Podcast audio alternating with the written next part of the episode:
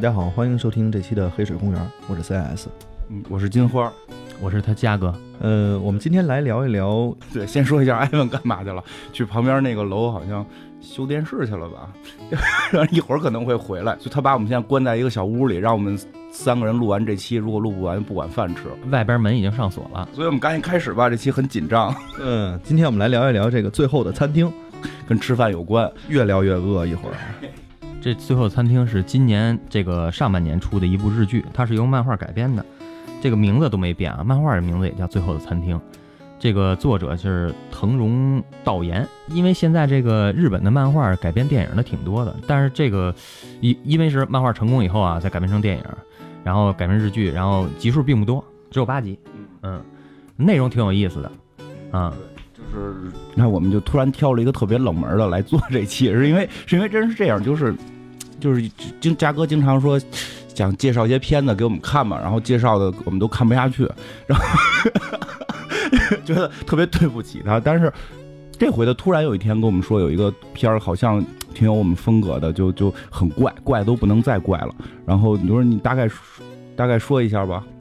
然后那个就给我们介绍了一下这个剧情，然后这个剧情大概讲的是说，那个一个有一个餐厅，有一个餐厅好像是叫天堂之门吧，应该是对吧？叫天堂天堂之门，嗯，有一个叫天堂之门的餐厅，然后这个餐厅经常会发生一些怪事儿，就是就是这个东西，你说是科幻也好，说是奇幻也好，因为之前咱们也聊过，就日本那一套都好，对对对，它它有日本其实有一套类似于赛博朋克那种，可能相对比较科学化。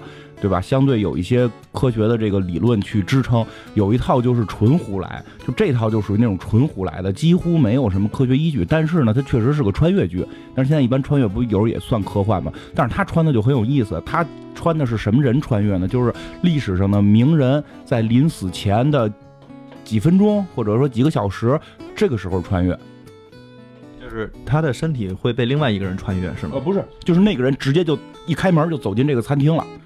就就是，其实就是什么样？就是在临死之前那一刹那，哎，那一道光来了，一道白光闪现，没死，哎，进餐厅了。对对对，就像这样，就比如说第一集穿过来的，因为它不是说现代人穿回到古代，而是古代穿越到现代。就比如第一集讲的是织田信长，然后他在这个本本能寺的时候，明日光秀已经打进来了，带着森兰丸，然后龟蝶呀什么的，这这他身边这几个。一一般一般打本能寺那关不是身边就是都是这俩守关吗？对吧？这三个守关一个小组合，然后他好像还带了两个家臣和另外一个那个就是妾吧，算是就一块逃逃逃逃逃到一个那个店大殿的门口，说：“哎，这有一大殿，赶紧躲进去吧！”一开这大殿门就是一道白光，等他们在进门的时候就到了这个餐厅。那是他们几个都进去了？对，都进了，都进了。呃，不是不是，说错了，但门是都进了，但是只有。主角进了餐厅了，剩下人就进那那屋里了，进厨房了。没有，就那些都进了，肯定都进了。他媳妇儿啊什么都进了。没看明白，不肯定都进了。我得我得批判一下。你你们仨都没看明白是不是？我我我我承认一下，我就没看。你没看？他们那那等会儿等会儿等会儿等会儿穿越了，穿越。了。回放一下，先给他们回放一下。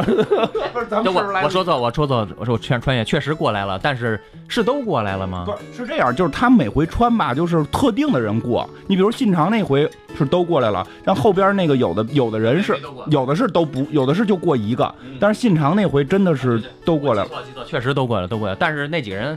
就是说好吃，没说别的，没没什么主要的那个戏份，对吧？都给忽略了。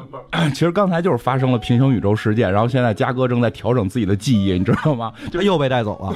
因为他可能在他那个宇宙看的时候只有一个人穿越，你明白吗？所以实际上我们在我们这个宇宙看的时候是信长和他那堆媳妇儿啊，然后次兰丸啊都穿过来了，然后穿过来之后，就你你明白？穿过来之后，他就到了这个世界就会。知道自己也快死了，然后他对人生有一个感悟，然后他会去点一道菜。这道菜不是说我点一个鱼香肉丝，然后你做的怎么好吃，他不不是点这样的，就不是日本人也不吃鱼香肉丝吧？也吃鱼香肉丝，也吃。这个只不过他要点的，并不是说他主说说我今儿要吃什么，我来宫保鸡丁，不是这样，他是要说说出一段他想要的一个东西。可能是有发自内心的，临死之前发自内心的想要一个什么东西，他说出来，并不是说他要点一道菜，就这个菜名他点一个，我我吃一醋溜丸子什么没有，没这个。比如说什么得到天下的菜呀，或者什么这种故乡的菜呀，或者是什么这种这个上帝的菜啊，等等这等等这样吧。然后呢，这个主厨他们就就会去想，因为主厨这个人物设定也是一个就是不太不太得势的、不太得势的这么一个主厨。这个主厨要补一下这故事，他这个漫画的这个背景啊。这个原来餐厅是他父亲开的，然后父亲去世之后呢，就把这个转给这个这个孩子，这个就是现在这主厨。这主厨呢是属于一个那个吊儿郎当，但是很有才华、很有天赋的一个这个厨师。他一直都是找不到这个主心骨，而且一直都是混日子。但是通过这些人回来之后，每一次激发他的灵感，然后做出一道，哎，别具匠心的菜，是这样。然后，所以这个人他其实是一个现代人，对吧？对对对，餐厅就是现代餐厅，就是二零一六年的餐厅。然后像信长就回来，然后就点了一个什么菜，然后就是反正他最后那个里边会有很多历史梗在里，因为很好玩，就在这儿有很多历史梗。他有一个副，就是副主厨，那应该叫什么副厨还是什么？就是一个一直就是等于二厨，一直一直。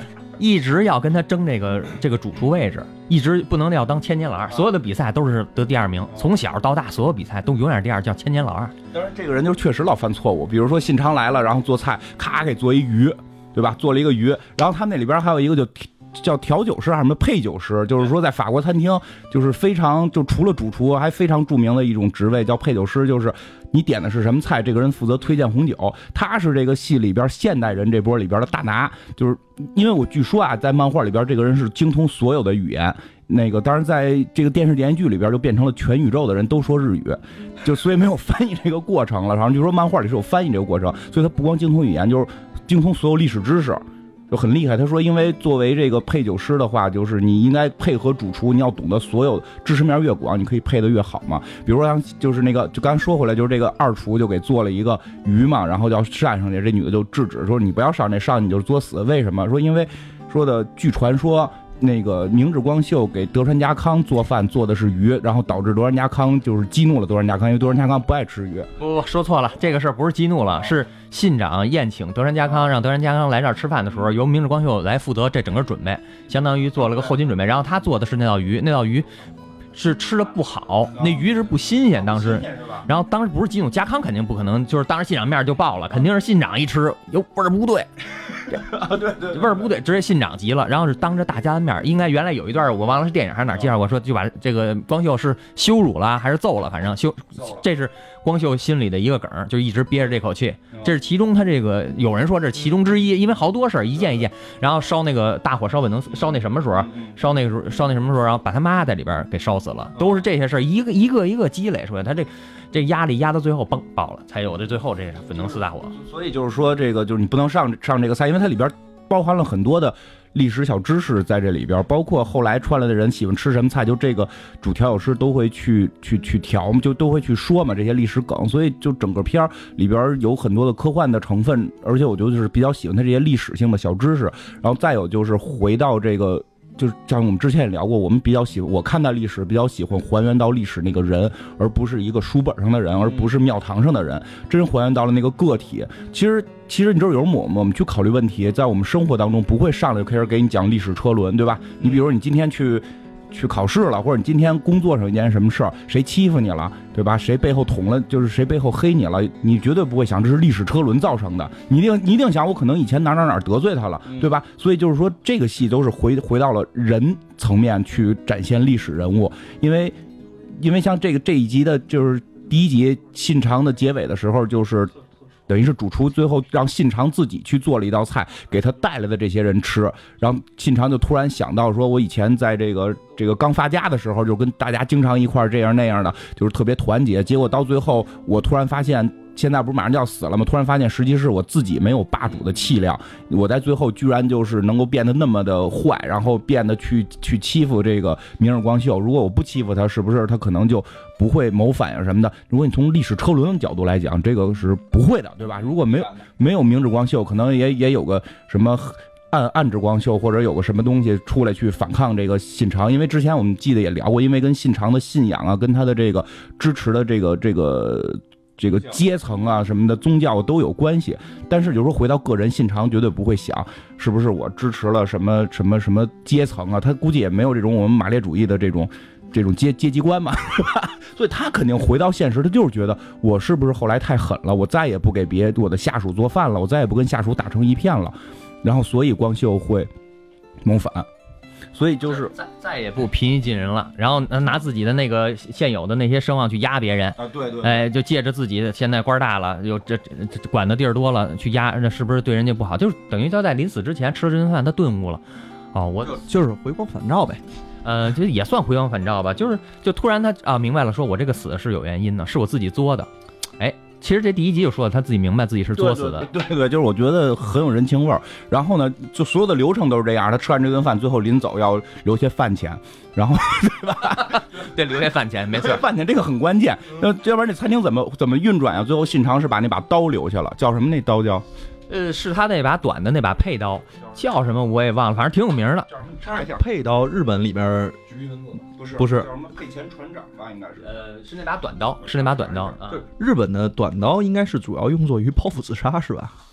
也也就是也剖腹自杀是一种啊，实际上它有在你近身的时候，那短刀也是有用的。您举一个一米多长，你看那个谁，那个佐佐木小次郎举那一米多长、一米一米零几那大刀，您在小屋里就这屋里，你挥得动吗？那不一下捋墙上了吗？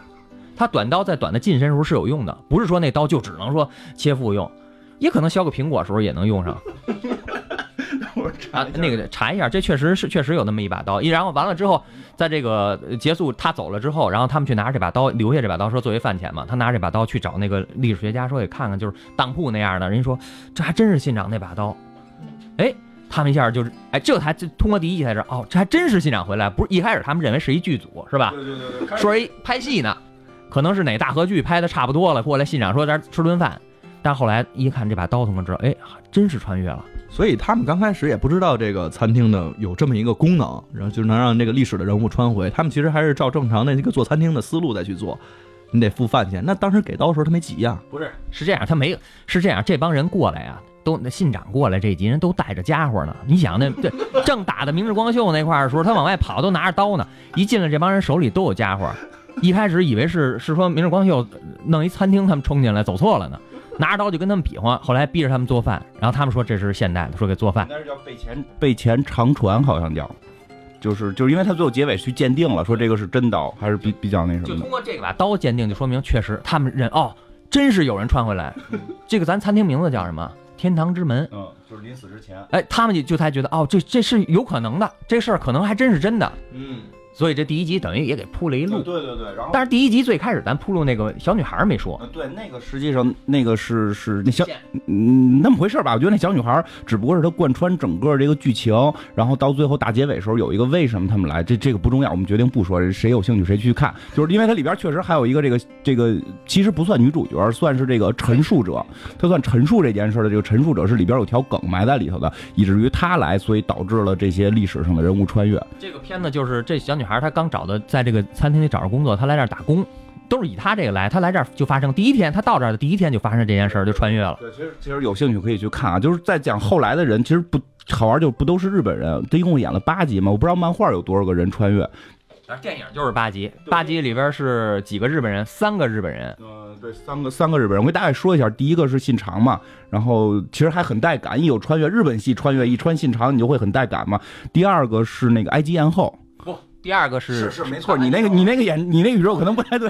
第二个是埃及艳后，最后给他留了留埃及艳后，最后给他留了个戒指还是个什么，就留了个宝石吧，留了留了宝石。第三个穿越的是圣女贞德，好像日本人好像因为他那个是个法餐厅，所以法国人穿越的比较多。真真的就是，然后是那个圣女贞德，反正后来也跟缺心眼似的，圣女贞德屁也没留下，所以他人留下了。对，对，就是这样。认真的因为没有东西留下，所以最后人留下，然后在这当服务员，然后就上边穿着小萝莉的裙子，下边配着是那个欧洲的铠甲的裤那个咔咔咔，反正就一走路，一端盘子就一直在响，那脚底咔叽咔就过来。特别个呃特别漂亮，那个贞德巨漂亮，这里边贞德演的，对，而且就是说他这些外国人都是日本人演的，而且穿越过去都说日语，所以我看弹幕的时候就说这个叫全宇宙说日语节目，就是每个人说的都是日语。然后第三个穿越的是呃第贞德，第四个是土方岁三，应该是这个好像大家不太熟吧？他这个嘉哥会比较熟，这个大概介绍一下，一会儿具体土方岁三呀是这个新选组的副局长。嗯，这很有名儿，这属于也是一个悲情人物，他是这个等于是左木派的代典型代表。一会儿详细对，详细再说一会儿啊，继继续介绍。因因因为后边有一个跟他对应的人，就是对对，他是新选组的。其实你要是喜欢看《银魂》，会对这个比较了解，因为《银魂》是把所有的这些当时维新的人物的名字换了一个字儿去去改编的嘛。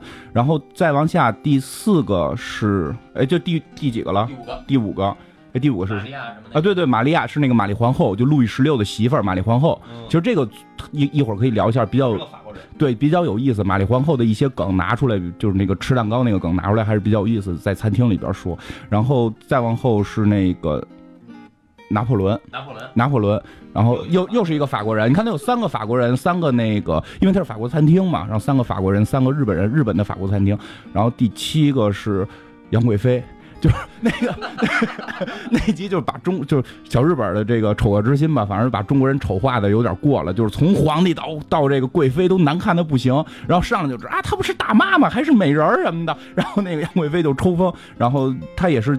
但但是那个剧情还不错，因为我看到结尾的时候，很多人就是字幕会飘，就是说这么这么傻逼，这么黑中国人，但是结尾我突然会觉得还有一点温暖在，就是因为其实后来我也想了，就是我们是中国人，所以我们看一个特别胖的日本娘们儿说着日语去演杨贵妃，你会觉得 侮辱我们。但是那几个法国人吧，我觉得除了除了贞德是比较正面的，剩下那几个也一个赛一个二，就那个玛丽皇后弄得跟他们一个洋娃娃似的，就就反正也都挺。呃，齐齐齐刘海儿，然后对，弄一什么帽子呀，跟那个婴儿的帽子似的，也挺怪的。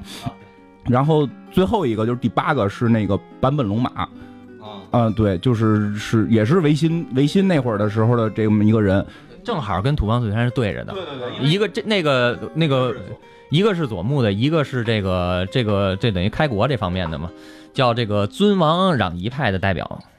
然后这个这个坂本龙马去了还挺逗，因为他们每个人他们有一个情节，就是每一个人来了，因为第一回他们不知道，以为是个剧组，所以跟他们都拍照了。那第二回来就都知道是历史名人了，所以都会留念拍照的。然后那个就是坂本龙马来了之后，就和就是一会儿就详细讲，他上来就知道自己是穿越的了。那些人好多都不太清楚啊，当然他就看照片，说这些人都来过啊。我操，一看信长特激动，我操，信长公也来过。然后一看到那个土方岁，我操，丫子们也来过呀？就就那种感觉，他居然也配来，就就那种感觉，所以做的还比较有意思，就是像穿越，但是是倒着穿，所以比较好玩儿。我看下头是。对对对，然后就是我们可以就是八个都讲，可能就来不及。我我我我我先讲一个，然后一会儿嘉哥讲那个新选组的事儿。对我先讲一个，就是玛丽玛丽皇后穿越。呃先说圣女贞德那大概聊一下，因为因为我特别喜欢圣女贞德，因为我小的时候最喜欢看的几部电影里边有一部就是圣女贞德，是那个吕克贝松导的吧，应该是米拉乔沃维奇演的。就是那会儿我特别喜欢米拉乔沃维奇，就是那个里边去演过贞德，包括去法国看雕像，满处都是，满处都是，就是。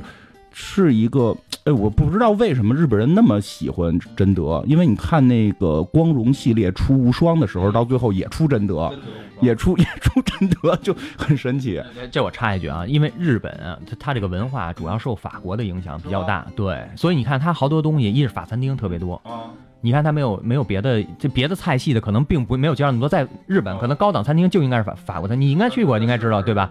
而且好多节目里介绍的也是法餐，法国餐厅怎么做的好，然后好大家学要当厨师，不是说到到中国来学个鲁菜，学个粤菜就。学这吗对，主要都是要去法国，要在法国学习几年，学这法国菜，而且包括这个政府的这个级别的这个这个这个政府级别官员之间的这种正正餐，也要用法菜，也要他可能受法国的文化熏陶比较大。反正我觉得日本就是哪个国家什么强就学什么，足球就得学巴西，吃饭就得学法国。我觉得他还是不懂，应该学中国。对 我菜系多多呀，对呀，我们中国菜系好，对吧？法餐那么费劲，我觉得你不如弄盘麻辣小龙虾过瘾，不是，我说法餐最大的问题就是你吃不饱，对吧？就是你永远都吃不饱，那个菜都一丢丢。对啊，你就不如吃个麻辣小龙虾，就两碗米饭这种过瘾。反正总而言之吧，就是他们特别喜欢法国，然后所以就这回穿越三个，就是圣女贞德是一个非常正面，请了那个叫什么一个女明星，叫叫叫什么，你知道吗？呃，林奈吧，我那天跟你说来着，对对，前头是一堆英不是，他本身确实也是个日本演员嗯，啊，但是就是他是个应该是个混血，他是个混血，也当模特又当演员，他演过有几部主演的片儿，去年确实有一部挺有意思的，可以大家查查，金花好像对这个混血特别有情有独钟，是吧？对，比如说龙泽罗拉呀这种，就对是这样。然后就是他演贞德嘛，就是他一穿越过来之后，就是他一直信仰上帝，他一直信仰上帝。结果穿越过来之后，他守这种光嘛，所以他以为那个主厨是上帝，他就一直管主厨叫上帝。然后这种包括到最后结尾开始质疑自己的这个真理，因为因为大家知道，就是贞德实际上是一直相信仰上帝，然后为法国而战，结果是出于这个就是英就把英国打败嘛，然后英国就。搞这个权谋，然后让法国内内乱，然后然后让法国内讧之后必须处死贞德，然后来来得到某些利益，结果贞德就等于完全是被法国宫廷给给消费了，对吧？就完全是被法国宫廷给这个这个怎么说？就为了自己利益，就活生生的给烧死了，还打成了异己，这是最可怕的，因为他一直信仰这个，信仰的是上帝，特别虔诚，结果最后他是以定为这个异己来去来去烧死的，所以这回，所以我觉得是因为这些人。我也挺喜欢贞德，所以可能是因为太多人对于贞德的这个喜爱吧，就最后贞德在离开这个餐厅的时候是没让他死，就是让他回来了，就是在这个餐厅打工了。那那边烧的就稻草人是吗？不是，这个就是他应该是穿越回结束啊，在这儿吃完饭特别美，特别满意了。回去时候一开那屋门，呃，一开餐厅门，一道光，啪就闪回你刚才那一道光那位置了。贞德开了下门，啪一下闪马路上了。没回去，然后等到最后，当当最后，那他通过后边这几集，他他呃就发现自己的一些，觉得自己在这儿去寻找的东西是什么时候，当就知道之后，他说我决定我要回去了。就是就是，其实是我发现里边秘密，就是必须每个人交完饭费。他才可以回去，但是贞德太穷，没有交饭费，所以这打工打了 打了五六级工，然后挣出这个饭钱，然后才回去的，等于买了一回去的门票，要不然回不去。不是，那回去也是个死，他回去干嘛去？是这样，就贞德最后是死，是等于贞德第三级去的，他到了第七级才走，到了第七级才走。他临走之前就是去说，我。中就是因为他看到了历史上那些名人都知道回去要死的时候，毅然决然去死。因为到第七集都是杨贵妃的死，就杨贵妃其实知道就是皇帝跟他谈恋爱嘛，因为皇帝确实很爱他，他也很爱皇帝，这个是历史上很难得的。因为我听那个蒋勋教授讲也很神，就是说犯犯错要趁早，不要像这个李隆基似的前半生很英明，突然到四十岁觉得我操我这一生白活了，不行我要恋个爱，然后 然后得自己儿媳妇就来，对吧？就是。很多人会对，但是你要年轻的时候，前二十岁的时候开始乱来，然后你到四十岁的时候开始就是变好，你有一种这个浪，别别别别别，咱咱咱这个有点有点有点过，就是也有点浪子回头，就是说历史上就是这么去看待的这个，所以就是就是我基本相信杨贵妃跟李隆基是是李隆基对吧？跟李隆基两个人是真爱，但是最终为了自己的活命让他去死嘛，就是让杨玉环去死，要不然的话就是这个安史之乱就就无法去压制嘛，然后。剧情就是在这儿，就是杨贵妃决定那个，就是让杨贵妃自杀，然后杨贵妃穿越，穿越过来之后就非要做一个关于爱的菜，然后最后就是主厨给他也没给他做什么，就弄一毒蘑菇上演了，就是说的让贞德吃毒蘑菇，然后那个贞德就张嘴吃，然后这个主厨给吃掉，就说什么是爱，就是这个你能为对方去奉献你的生命，然后杨贵妃又突然觉得，如果我真死了，就是能够保住李隆基的这个这条命，其实也是值得的，或许这个是爱，包括。转切了一下，就是李隆基去下令杀死这个杨贵妃的时候，也是就是非常悲痛的，等等这些情节吧。就这些事儿感动了贞德，贞德就忽然觉得，就连杨贵妃这么一个在那个片儿里边看起来是个大嫂，就连这么一个人物都知道，明知道回去要死也要去死，去面对自己生命的时候，自己为什么一直要在这个餐厅去去躲避，去躲避最终走向死亡的道路？所以最后他也就去走向了死亡。但是后来。剧情很有意思的是，他他实际没死，说他走向死亡，就是出了那扇门之后，第二天这个餐厅收到了法国大使馆给的一封信，是一个被封印了五百年的一个信，是当年圣女贞德留下来的，说就是要指定。没说是圣女贞德，就是一封法国使馆寄给这个地址的信。是一个五百年的之前写的，对，是五百年之前写的这个信，那就那这个旧啊就别提了。打开之后才知道是贞德。他要说是贞德写的，那当时说那没烧死贞德，那历史乱了，就没说。法国人就在那什么就没说是贞德写的。打开之后看见，打开那封信看见是贞德在五百年前写的，就是他回去了之后没死，然后是那个皇室是用了一个替死的人替他去死了，然后他最后在一个小村里边最后结婚生孩子什么乱七八糟的，然后后来那个调酒师就那个倒酒师就说配酒师。就说，确实在法国有有传说，有传说是贞德没有死，对。然后其实贞德很逗的，就是就是因为因为你看他第三集就来了，那几个法国人都是后来来的，玛丽皇后来了。之后第三、第四集玛丽皇后来，然后就就问他是谁，说他是法国的皇后，咵过去给人下跪，然后就这个说我是贞德，那皇后还说哎我好像听过这名字。然后拿破仑来那集也是嘛，法国皇帝，我操这更牛逼，跪咵就下跪，皇帝我效忠于你。然后说你你是谁？你是啊，这是贞德，居然贞德也来这个地儿，就是拿破仑会智商稍微正常一点，就知道这个是真的是贞德穿越来的，就是。就贞德也挺逗，因为我看字幕都写，不是这些人应该跪贞德吗？为什么会贞德跪他们？因为贞德比他们又老又有名嘛。贞德一是本身身份跟他们不一样，人家是国王是王后，人家该跪。再一个，贞德他底下穿着什么呢？你知道吗，咣当一跪倍儿响，一点没事儿。就一直叠穿那个铠甲，我就挺漂亮姑娘，不给看腿也挺挺烦的。然后就是玛丽皇后这集其实就也很好玩的在哪儿？因为玛丽皇后我们知道在我们的历史书上写的是什么样？是路易十六这个一个弄来的一个。超能花钱的小娘们儿，对吧？就是花钱不能花的不行不行的，然后就是为了让他这个满足他的这个个人私欲，然后路易十六要开什么议会去这个征税，然后在议会的时候又发生什么这个这个这个就是推翻皇帝，就是等于就是说感觉感觉最后法国大革命都是他闹的。然后感觉所有的老百姓都是都是他残害的。然后最有名的一个说法就是说，法国的这个巴黎的老百姓已经没有这个面包吃了。问他怎么办，他说你可以让他们吃蛋糕，对吧？吃点心、蛋糕，反正这词儿看怎么翻吧，就这意思。所以这里边用到了这个梗，就是做饭的时候给他上蛋糕，不是你爱吃蛋糕吗？就周桌子了。说谁他妈传的？就是我我说的这种，就是不不不吃面包可以吃蛋糕啊？就我从来没说，都是诋毁我。后来那个调酒师。就是那个配酒师是那个历史历史大拿嘛，他就说在历史上就有记载，实际上这个玛丽皇后是对老百姓是比较好的，然后她。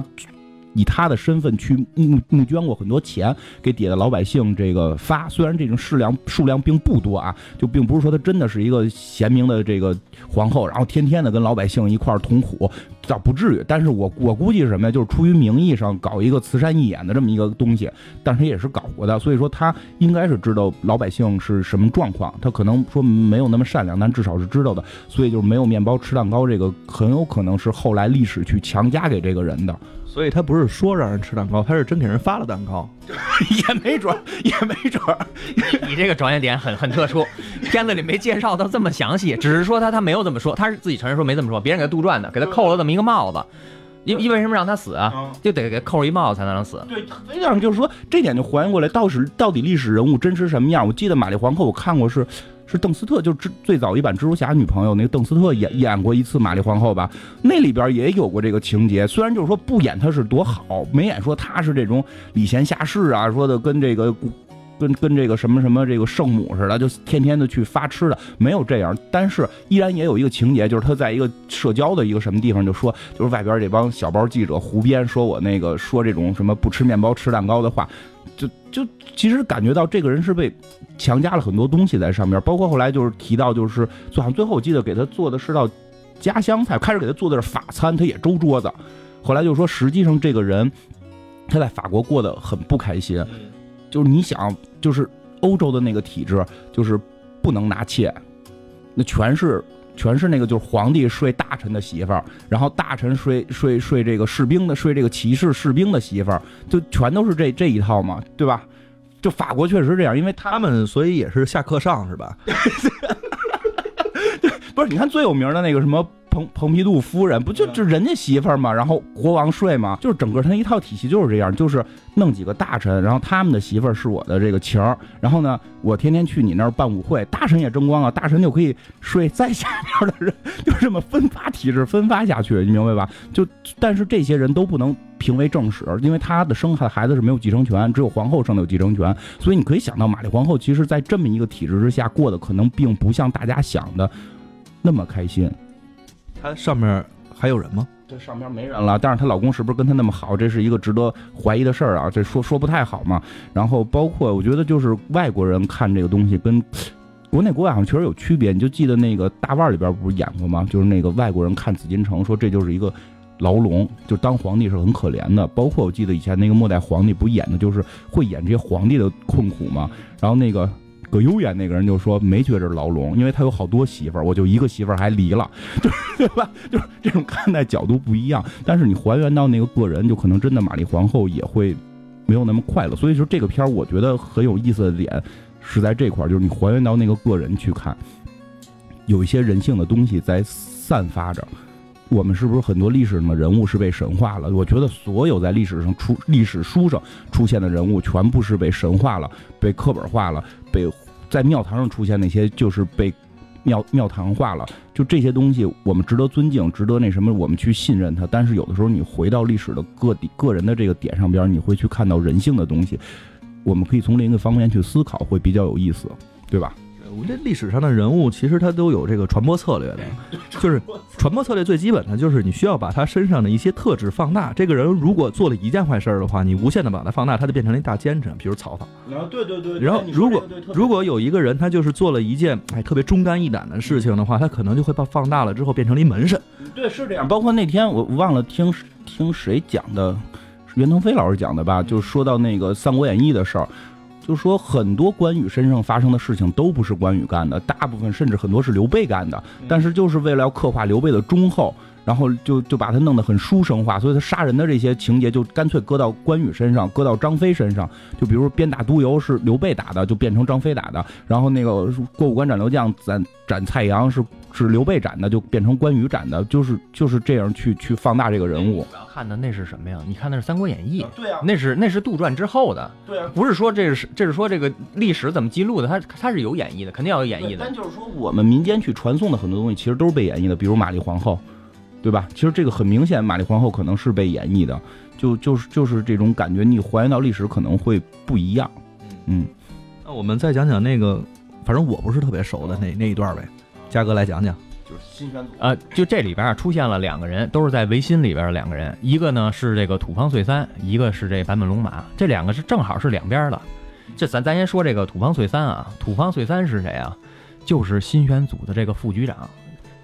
他的一生呢是本身就是拥护幕府的，因为那会儿到那会儿啊，德川家康这跟这个真天丸有关系啊，真天丸咣当一毁，德川家康一下弄了二百多年二小三百年的这个幕府时光，这个时光呢正好是对应咱们的这个鸦片战争之后的日子，就是日本的明治维新啊，是在咱们鸦片战争之后，日本看到了中国这个受到了西方列强的这个这个这个冲这个这个压迫，然后反抗了，但是确实没有达到那个最终的效果，最后还是被被侵略了。所以呢，日本它这个有自自日本这民族有这个叫什么？这个叫什么自自卑啊，自卑感就上来了。说我们因为这会儿啊，这个背景呢，为什么有明治维新？是因为在这个一八六几年的时候啊，五几年的时候，美国开着那个战舰到了日本，要求以军事就武力要日本开国，就跟其实跟那鸦片战争差不多。鸦片战争不是借着一机会，然后再想折的嘛，对吧？日本就害怕，一看中国这么强大，咱进贡了这么多年，他包括秀吉那会儿不也进贡吗？进贡这么多年，大强国当时都已经被他们西方列强给打了，说我们会怎么样？他们害怕，幕府很害怕。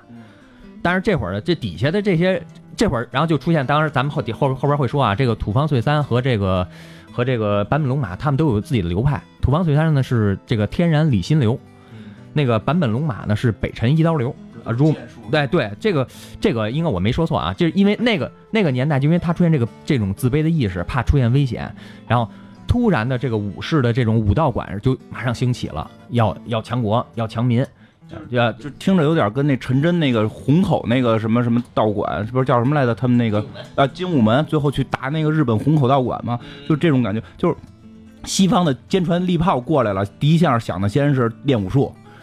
就是是这意思吗？就是呃，因为因为老百姓啊，因为这说的是这些人都是属于低层次的，那可能上面人不用天皇不用练武术，就是底下这些人他想，那我我是不是得练得好一点？我这个得把剑术练高一点，我能够防身啊，能够到时候当兵去是吧？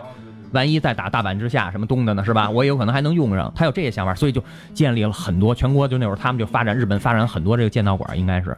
所以流氓练武术谁也挡不住，他们相信的是这条道理，是吧？就是一会儿听他聊吧，因为后边就是确实使枪了，估计最后还是发现手枪厉害。因为我记《金武门》里边最后也演到，就陈真跟一个日本的那个空手道大师两个人切磋时候，那空手道大师问他，我就问你陈真，问你就是那那个大师是个好人啊，就是就是问问陈真，就是你觉得。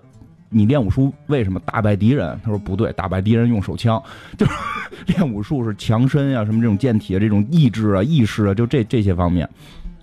嗯，就所以呢，就是等于是当时这个社会底层他也动荡，开发了一些武馆。为什么这个坂本龙马会有那么多思想？他从小给送到江户去，他是他是这个应该是土佐藩的，给送到江户去学这个剑术。剑术那会儿呢，那个剑道馆成立了，大家全国各地人都来，把自己的见闻都剑道馆不光是切磋这个武术了，而且是一个思想的这个集散地啊！你有什么新的思想？你在你在哪儿看见什么了？你还说说，我在哪儿看见黑船了？怎么着了？说那船什么样？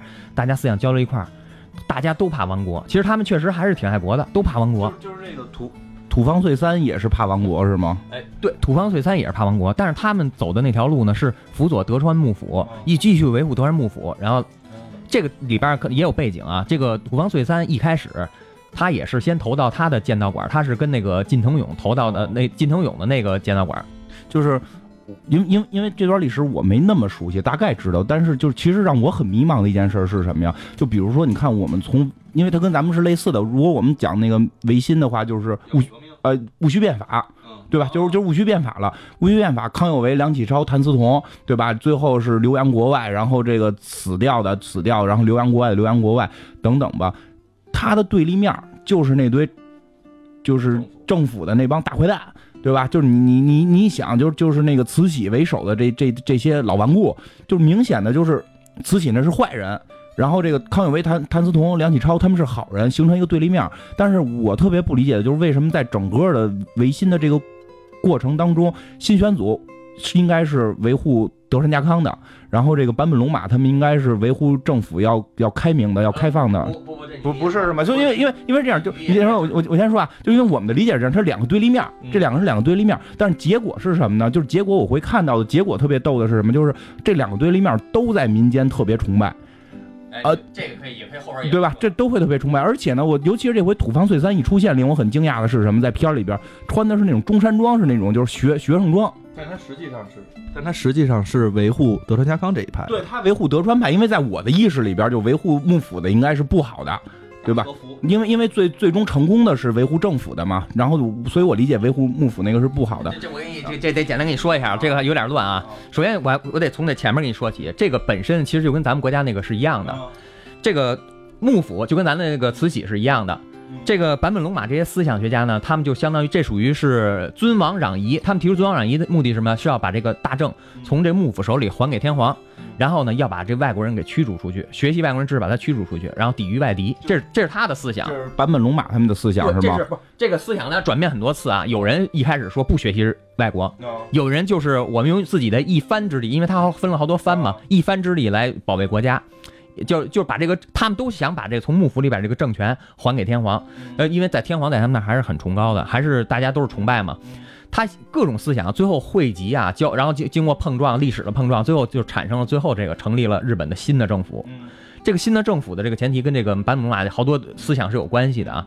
这话说回来，说回这土方岁三这块了。土方岁三从小去了这个近卫馆，就是近藤勇那块。近藤勇是这个天然理心流的那个第四代传人，他在进到馆里边跟这些兄弟师兄弟们一块练武，然后呢。那会儿还没有，那会儿当然前面前面这几年之前出现了安政大狱，就是什么呀？就是幕府镇压了大一镇压了这个幕府当中也有一部分那个官员啊，想说我们要这个要攘夷啊，要维新，哎，不是不是维新要攘夷啊，这怎么着？然后但是那会儿他们签立了，他跟美国也签了一些就等于说这个不公平的条约，然后这些攘夷派就跟他闹，然后呢就发生了安政大狱，他把这一派系的人攘夷派大规模的屠杀。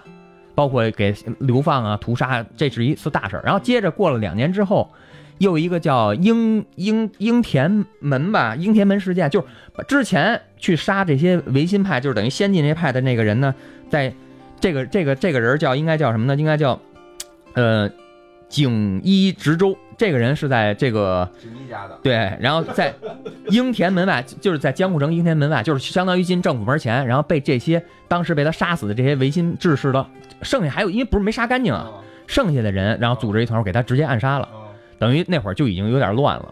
这不就是杀这个景一家的，这也是维护德川的吗？不是，这就是这就是属于就是后来的，就算是相当于维新派，就是先进思想的这帮人啊，要求把这个政府政府权。我想知道的就是新选组到底维不维新？对我没说完呢嘛。两年，这个他被杀了之后，这不是政府幕府之间和这个这个这个思想这个先进人之间就很乱了吗？然后这会儿有一个人提出来说。我们在这儿不论身份，哎，一说不论身份，日本一下就高兴了。不论身份，大家都可以来。我们要去京城，组建了一个叫浪士浪士队的一个，一会儿就是这大家各地的人不问身份，然后组建一个部队，然后咱们去京城维护治安，保卫京城，省得外敌打过来说咱们得有办法呀。哎，以这个名义建立了为拥护幕府的一个浪士队，然后出发了，浩浩荡荡从江户弄了好几百人。这会儿，这会儿土方岁三就跟着他这个师兄弟们一起，一大帮人一起奔着京城去了。但是万万没想到啊，组织这事儿的人是一个双重间谍。到京城的当天晚上，他就宣布了，来的这些浪士队，我们转化为尊王攘夷的这个主力部队，返回江户。他当天晚上带着二百多人跟从他的二百人杀回江户了。这二百多人跟着他回去了。对，因为他这个，因为首先啊，他没有身份，这些人都属于没有身份。如果突然这件事儿，可能就。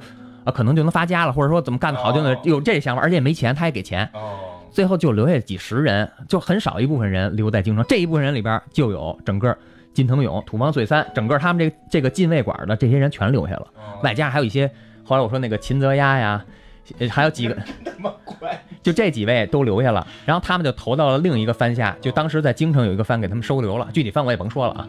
然后那个来给他们发工资，给他们留地儿，让他们在这儿说，就你们维护精神镇。新选组发家，完全其实说白了啊，这是是靠的这个池田屋事件。池田屋事件就等于他们，他们那会儿就还是维护幕府形象，屠杀了一大批的，就在那个池田屋里边屠杀了一大批这维新志士。当然啊，当然那个逃跑那个天台桂小五郎还是跑了，剩下的在那边死了好多。有有这个人说啊，就是包括什么历史啊，包括这个背景人说，说这个池田屋事件导致日本的明治维新延后了一年。当然也有一种观点说，因为这件事件促促成了这个日本这个萨长同盟，导致维新进一步的那个发酵都不一样。就是新选组在这个节骨眼是很很那什么的。听起来新选组就一点都不违心啊？不，新选组不违心，他是维护幕府的政策。不是你。们这都都没搞定，非让我打岔。不是不是，这集快录完了，你来个新的。不是是不是因为这这这是一个特我们不理解，就专门他不理解的就是说为什么不违心的人还被人崇拜，他是这个问题。人格魅力没跟你说完吗？土方岁三他的他的生与死是整个就是整个围绕新选组，他成立跟新选组一起来的京城，成立了新选组。什么池田屋这些著名事件全都参与，他是副局长。他本来新选组就是剩下那波人啊，剩下那波人分成三波，然后那个秦泽鸭，嗯，还有一个什么新建锦，然后还有一个近藤勇，分成三波人，三个局长，他把那俩局长给干了。他他把金藤勇什么给干了是吗？什么金藤勇？金藤勇是师哥，师傅。他把另外那俩人干了，然后他推他没有推举自己，他推举他的这个谁金藤勇成为局长，他成为副局长。当时还有一个副长，他把那副长给人架空了。他这个这个。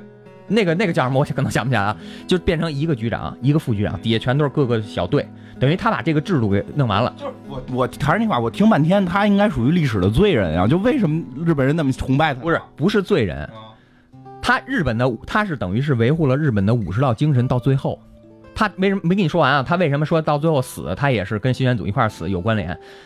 新选组从成立到到这个到灭亡啊，就新选组最后被这新政府给推翻，可能也就五年时间。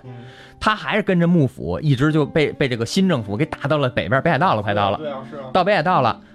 他呢有自己的战术头脑，而且他剑术也是非常了得的这么一人，思想特别特别好，知道怎么利用这个关系，怎么来处理各种事件，然后怎么打仗他都会。他别看他的武装很次啊，他用剑用那个单发的步枪，新政府都是连发的步枪，砰砰砰的。他愣能把连发步枪给打败了。到最后他死的时候，就是他那个片子里边他死，他也是为什么要死？那会儿说他靳腾勇，他的等于他他的那个最好的朋友等于也死了，在一年以前，他也那个靳腾勇，我看片里边说是他给弄死的，不是他弄死，就是他觉得自己对不起。是有一种说法是说靳腾勇的死跟土方岁三有关系在哪？土方岁三劝他说你投降，投降之后你用另外他有个大久保宝的一个一个假名啊，说用那名字然后就能活过去，但是。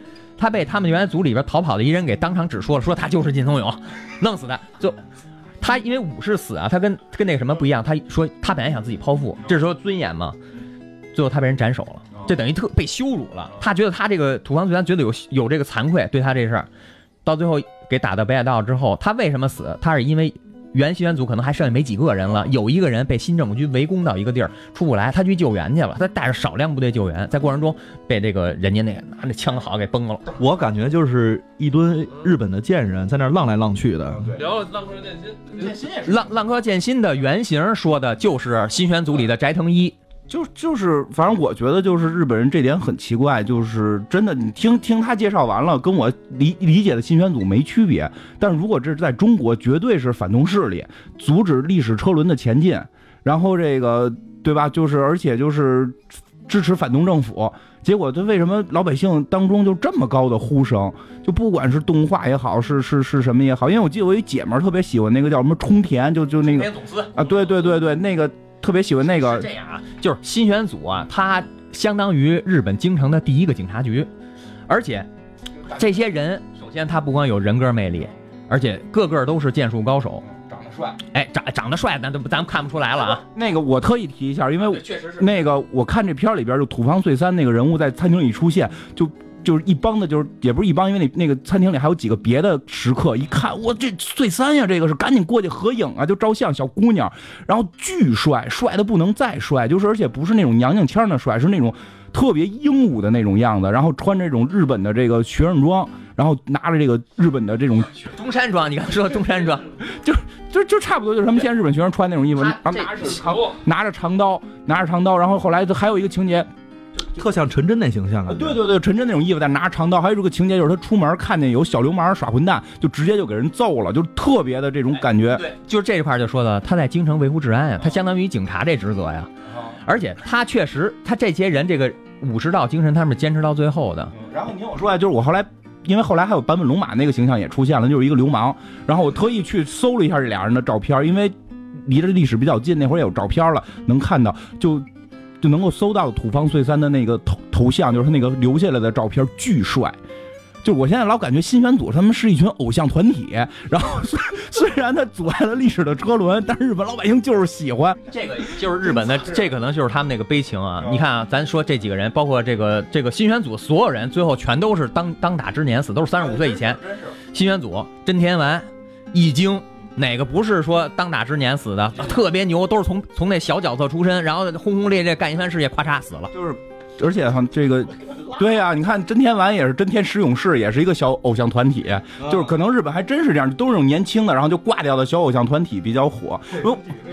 然后 我再我我再说一个，就是在片儿里边最后这个，我觉得这这个片儿就是特好，就是他土方岁三这个形象树立成这样的话，其实，在片儿里边有一点我觉得比较好，就是这个片儿回归到这个人物，这个人物在最后临死之前是疑惑的，就是不是我走错路了？好像是有这么一个说法，就是我这条路是不是走错了？因为。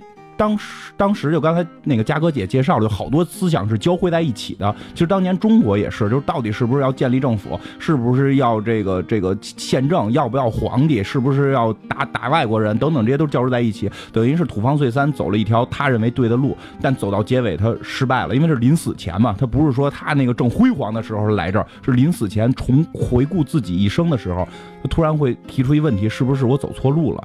那我是不是对不起我带？因为这是个头嘛，我带的这群人这一路上，他们是不是都错了？这会儿我再补充一句，就是背景是这样，就是他最后战死的那会儿，是已经说这个幕府已经彻底倒台了，就是新政府已经那什么，就是其实没有必要打，你投降也行，但是他们就较着这个劲，坚持最后五绕精神，他死，就是他最后他也认为说，我这么做是不是把把自己那手下人都害了？他跟那回去之后，他跟手下说：“你们撤退吧，今天是吧？”他最后他他就顿悟，他觉得我这么做，我坚持了自己一生这个信念，已经是失败的情况下，为什么我还要坚持要走下去？他可能就是有这么一个转变。对对，我觉得这个转变就是这个片儿好的地方，因为这要是搁一个别的那种证据去演，就到最后结尾大家咔一起剖腹吧，然后说一堆特慷慨激昂的话吧，其实有些就是脸谱化了。而这里边他通过在这个餐厅吃了一顿饭，开始去领会是不是我走错路了，我是不是耽误了别人的路，就就就是有这种思想的这种。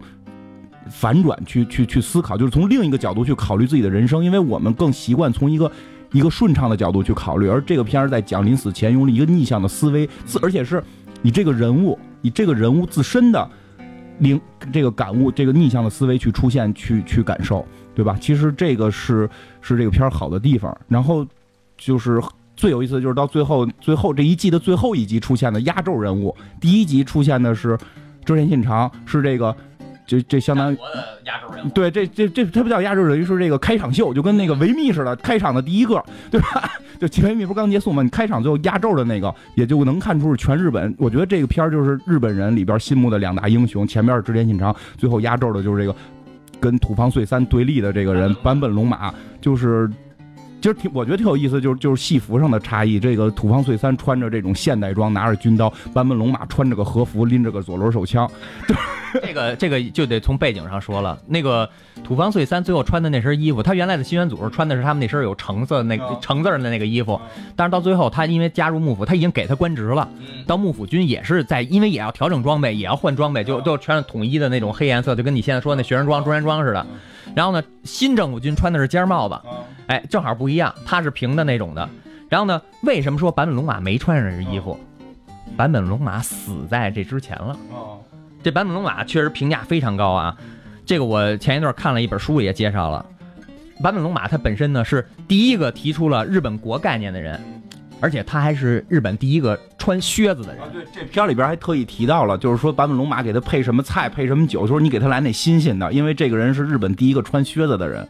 就穿靴子在他们那儿也是个事儿，这个是就是说说的是真事儿啊，就是日本第一个，日本原来都穿的小木屐是吧？要么弄一草鞋到处溜达，他是第一个穿靴子的人，在日本第一个穿靴，这个确实应该是有历史证实的，大家也都能认可的。而且他还创立了一个叫龟山社的一个商社，这日本第一家商社算是。然后他还在这个促成这日本这整个推动维新最主要的萨长同盟，他是算是一个幕后重要推手。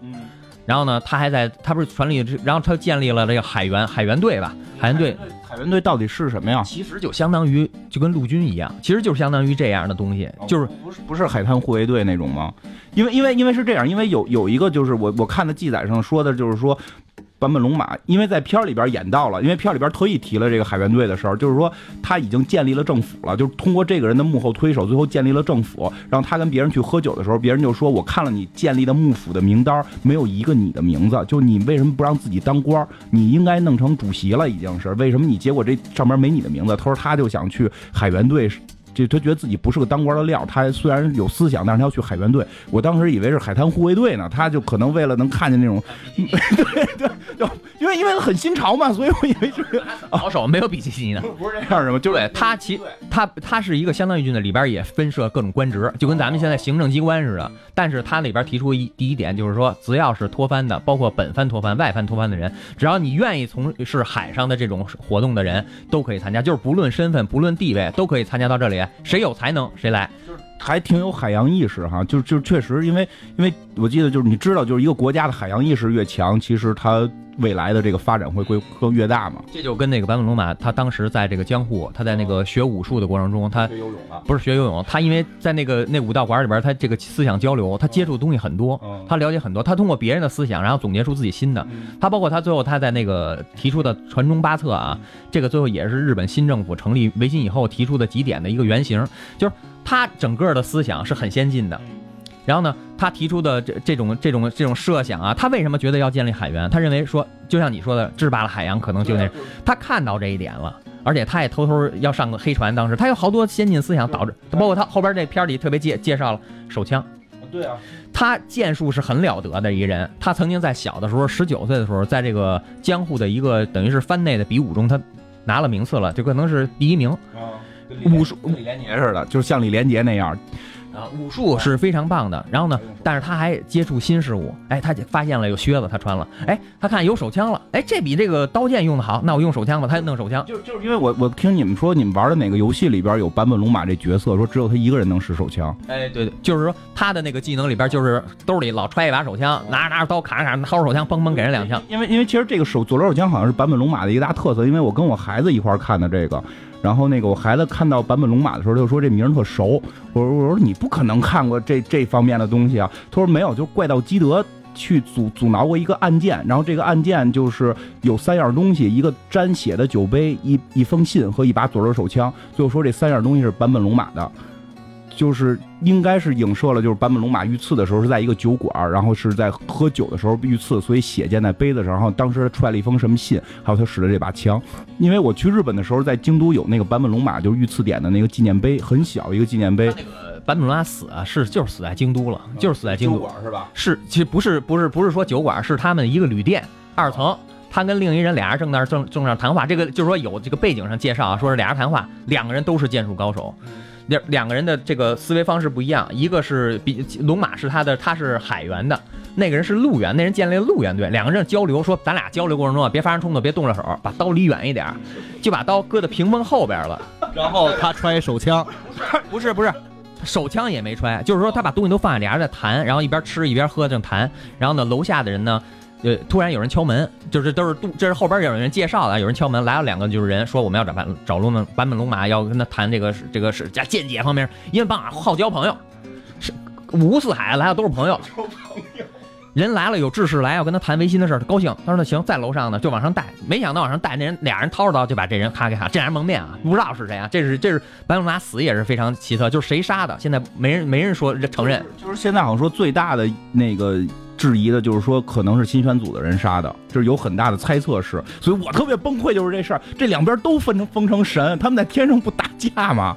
然后然后完了之后，人家那两那两个人就冲上去进屋，因为楼上没别人，就他们俩进去，就给他们俩砍了，连刀都没拿着。坂本马是挺厉害的，剑术了得，还有枪。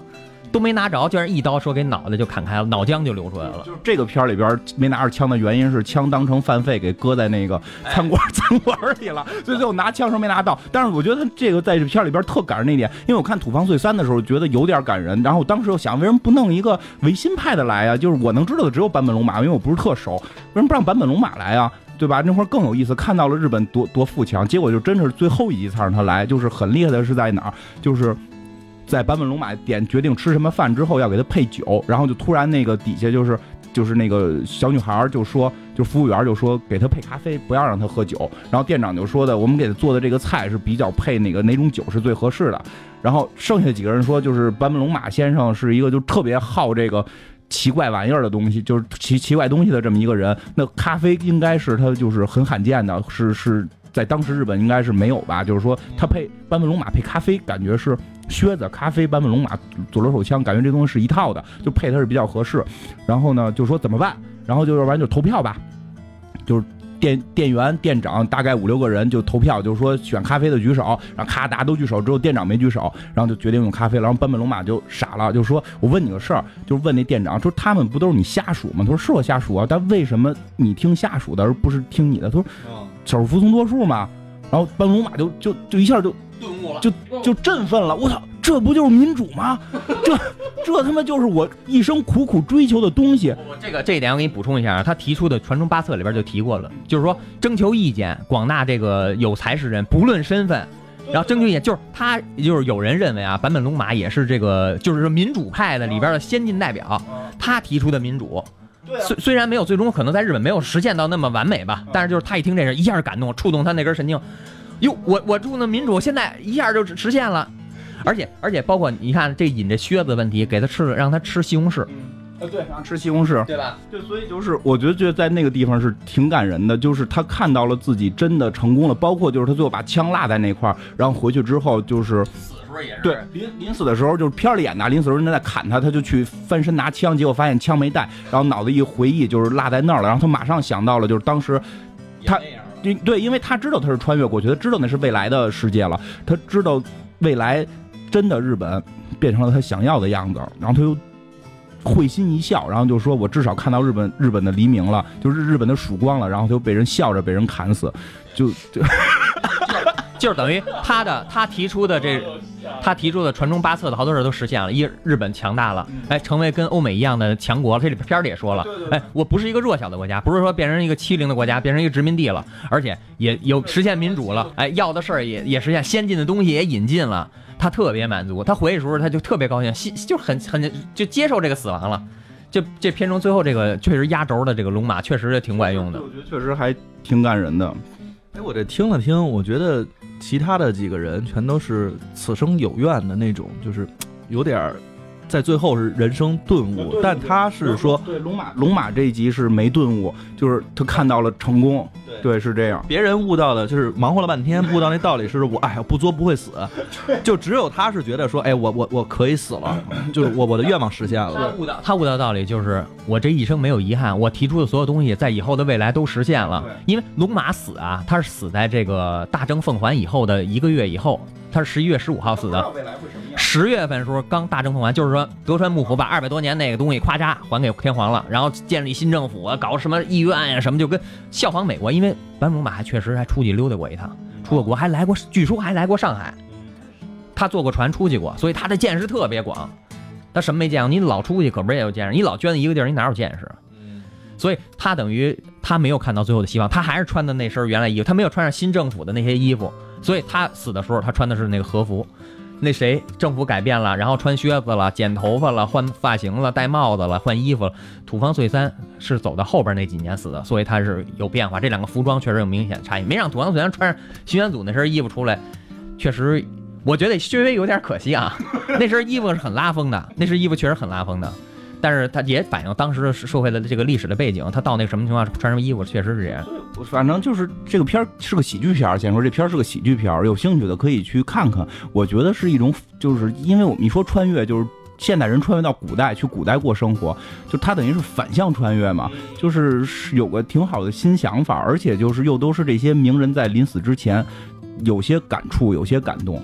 就是，但是呢，这个不知道为什么把我们中国的杨贵妃弄得那么的寒碜。我我因为我看的时候，我听说是有一种说法，说杨贵妃没死，去流到日本了。就我也不知道为什么，就就出有些人弄韩国人动不动说是他们国家生的，然后日本人动不动就是哪些人就是没死去。因为上回咱们讲哪个了，还说一孟子的后代跑过去了，他参加那个什么四十七人众了，就是他们就都太臭不要脸了，我觉得就。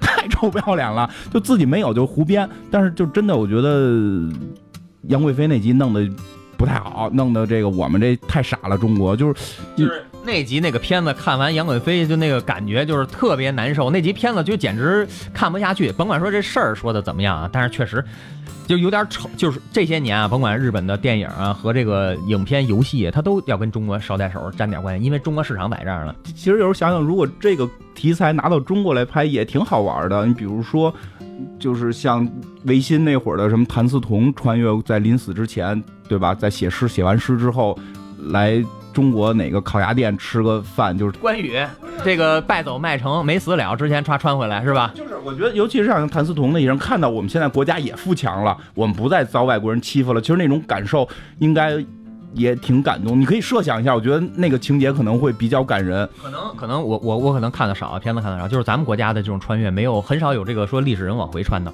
在日本这种片子太多了，就是历史人往回穿的太多了，就是已经人穿过去穿回来是两面都穿，来回来去。现在最近的片儿这种穿越太多了，下回所以他们这个国家特别乱嘛，我们一直是这么觉得的。下回下回得穿动物，比如说现代人啪一觉醒来变成了那个赤兔马，然后 然后驮着关羽，看见有麦城就赶紧跑，就是哎这有一哎，你看我这梗有意思吧？人往动物上穿，这个我跟你说一下，就刚出的一个日剧。